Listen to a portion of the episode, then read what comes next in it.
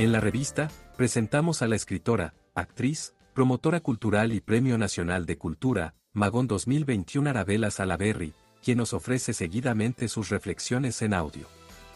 La revista, el medio de opinión divulgando cultura.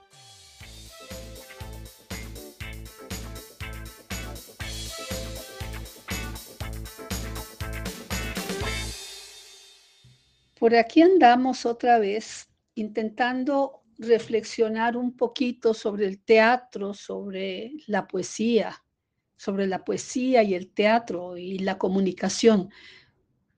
Y, ¿por qué no? También sobre lo que sucede con la cultura como producción artística. Empezaré por el primer tema. Y al respecto diré que la primera y más simple aproximación pasa por el hecho de que ambas formas de expresarse, el teatro y la poesía, suelen tener como principal vehículo esa flor pasajera que es la palabra.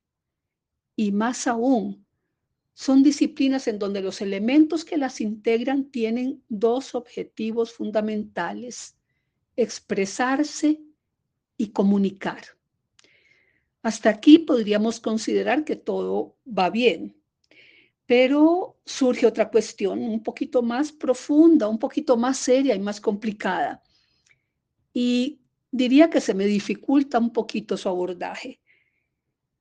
Resulta que en un medio relativamente pequeño como lo es el medio teatral nuestro, el porcentaje de poetas actores y poetas actrices es, por decirlo de alguna manera, porcentualmente significativo.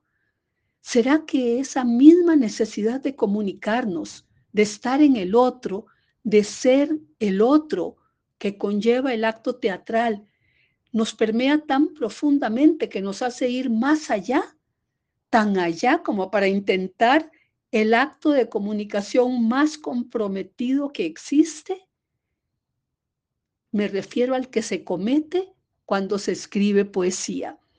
Porque escribir poesía es lo más parecido a un descarnado acto de striptease, en el cual nos damos al otro por completo. Miramos, sentimos, vivimos. Dejamos de lado cualquier vestigio de pudor y revertimos nuestro cúmulo de experiencias existenciales en palabras. Palabras que desde su tono, desde su ordenamiento estructural, desde el ritmo de su vecindad nos dicen algo, nos comunican. Entonces, seremos los poetas actores, los poetas teatreros, nada más o nada menos que personas dispuestas a darse, a compartirse desde sus raíces más profundas, a vivir, y me cito, con el corazón obscenamente expuesto al aire libre. Vale decir, personas con necesidad de estar en el otro de manera aún más intensa y más total de lo que nos permite la condición de teatreros. Y de allí que hayamos optado por la doble condición, es decir, de poetas y de teatreros. Y respecto al otro tema, el de la cultura, podríamos afirmar que venimos arrastrando situaciones eh, por lo menos muy complicadas. El Ministerio de Cultura y Juventud, por ejemplo, se ha desdibujado. Se ha intentado que responda a una concepción antropológica de la cultura sin estar ni medianamente preparado para ello. Y con el agravante de que fue creado justamente para responder a las necesidades de la creación artística. Me parece que ahora no es ni chicha ni limonada. La investida neoliberal lo ha maltratado fuertemente y por supuesto como ha maltratado a todo el sector cultura y al arte en general.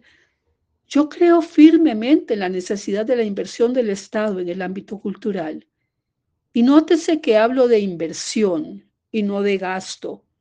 Sin ella, sin esa inversión, los grandes referentes culturales se vuelven inaccesibles y es obligación del Estado propiciar la producción artística tan necesaria como complemento del ser humano. No podemos transformarnos en máquinas ajenas al arte. Ese espacio imprescindible para un crecimiento armónico, tanto a nivel personal como a nivel social. Los artistas producimos en solitario y con mucha dificultad. Y por ejemplo, el, gran ejemplo, el hecho teatral. Las temporadas teatrales de meses actualmente son una anécdota.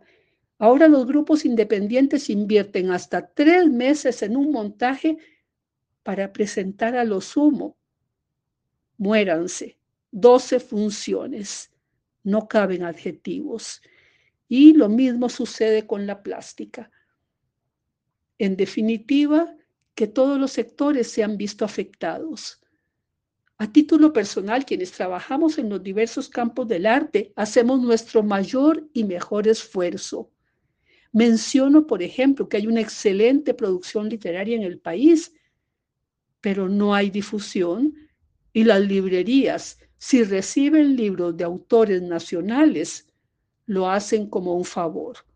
Lo mismo sucede con el sector musical, de producción intensa y variada, patente en los diversos Grammys que artistas costarricenses han recibido, igual la plástica, la lírica, pero todos los sectores con poco o ningún apoyo.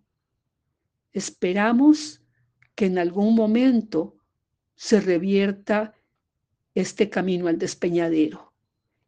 Y bueno, al fin y al cabo todas estas son meras especulaciones para que las complementen cada uno y cada una de quienes viven el teatro y viven la poesía, para quienes trabajan en el ámbito cultural y para quienes tengan la buena voluntad de escucharnos.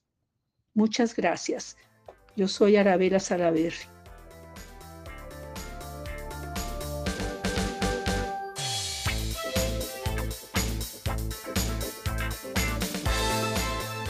Puede encontrar nuestros podcasts en las principales plataformas de redes sociales, como la revista CR, el medio digital independiente para la opinión y la cultura.